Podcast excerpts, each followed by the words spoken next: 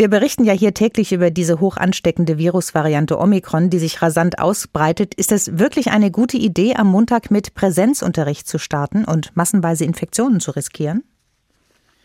Wir haben sehr viel dafür getan in den letzten Wochen, Monaten, eigentlich das ganze letzte Jahr auch hindurch, äh, um unsere Schulen so sicher wie möglich aufzustellen. Und wir haben ja auch in der Zeit bis Weihnachten gesehen, dass die Maßnahmen greifen. Das bestätigen uns auch äh, die medizinischen Experten. Die wesentlichen Säulen sind ähm, unsere flächendeckende Teststrategie, die wir auch fortsetzen werden mit äh, drei Tests pro Woche, falls eine Infektion auftritt, sogar mit täglichen Tests.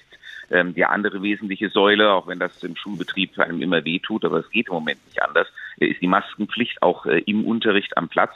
Ähm, das sind zusammen mit all den anderen Hygienemaßnahmen ähm, sehr weitreichende Schutzmaßnahmen. Die haben sich bisher bewährt und es gibt auch Experten, die sagen, äh, die werden sich auch unter Omikron bewähren, auch wenn man das natürlich mit letzter Sicherheit nicht vorhersagen kann.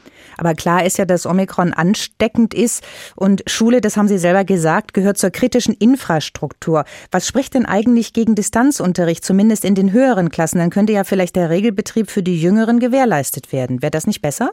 Das ist eine Möglichkeit für den Notfall, ähm, falls wir tatsächlich äh, zu Einschränkungen kämen. Ähm, aber ähm, das, das hängt jetzt einfach von der weiteren Entwicklung ab. Wir haben äh, in den Lockdowns des vergangenen Jahres äh, ganz deutlich gesehen, äh, dass auch dort, wo die digitale Infrastruktur schon für Distanzunterricht ausgelegt ist, äh, trotzdem die, den Präsenzunterricht niemals eins zu eins abbilden können. Das ist auch nicht primär eine Frage der Stoffvermittlung, äh, sondern Schule ist ja auch ein Lern- und Lebensraum.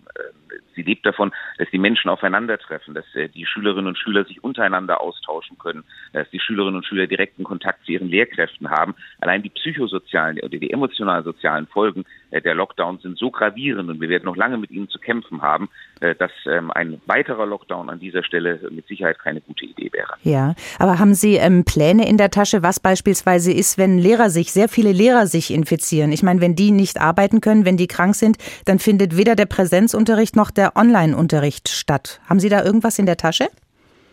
Natürlich. Äh, es gibt auch keine Garantie, dass wir nicht regional, lokal, temporär zu Einschränkungen auch im Schulbetrieb kommen werden.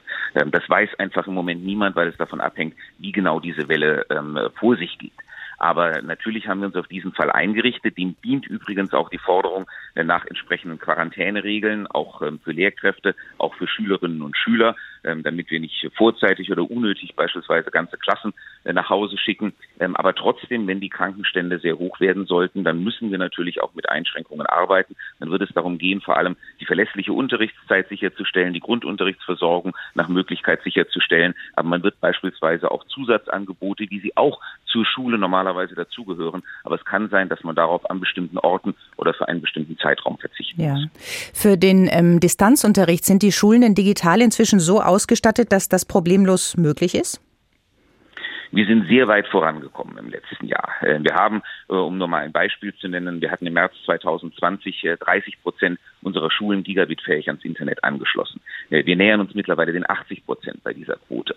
Ähm, also da hat sich unglaublich viel getan. Es ist noch nicht an jedem Ort in Hessen der Fall. Aber wir sind auf jeden Fall sehr viel besser aufgestellt als äh, zu Beginn der Pandemie oder auch zu Beginn äh, des vergangenen Jahres. Also noch nicht ganz perfekt. Wir haben, so kann ich mich erinnern, vor einem Jahr schon mal über Luftfilteranlagen für Schulen gesprochen. Die gibt es aber noch immer nicht, jedenfalls bestimmt nicht flächendeckend in den hessischen Schulen. Warum eigentlich nicht? Nee, wir haben ja als Land auch zuletzt gemeinsam mit dem Bund äh, dafür Geld zur Verfügung gestellt. Äh, das haben die meisten Schulträger auch eingesetzt. Äh, also es gibt mittlerweile deutlich mehr dieser Geräte in den Klassenräumen als beispielsweise im letzten Winter. Ähm, das Problem ist, ihre Wirksamkeit ist nach wie vor, naja, sagen wir mal, zumindest mit Zweifeln behaftet. Deswegen zögern auch einige Schulträger, da flächendeckend dran zu gehen. Ähm, äh, es traut sich auch keiner zu sagen, wenn wir diese Geräte aufstellen würden, dann könnten wir problemlos Unterricht machen.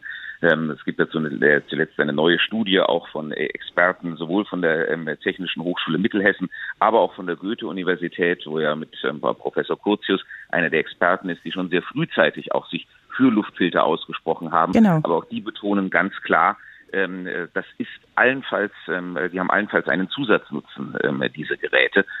Und sie können jedenfalls das heiß diskutierte Lüften in keinem Fall ersetzen. Und ähm, insofern äh, darf man sich auch nicht zu viel davon versprechen. Äh, wir sehen auch dort, wo sie aufgestellt sind, äh, beispielsweise eine Stadt wie Hamburg äh, hat die ja auch flächendeckend aufgestellt, sehen wir keinen messbaren Effekt auf die Infektionsentwicklung. Also ähm, die es, es gibt sie, es gibt sie auch deutlich mehr als früher, aber ähm, sie werden ähm, jetzt nicht unser Schicksal in der Omikron-Welle entscheiden.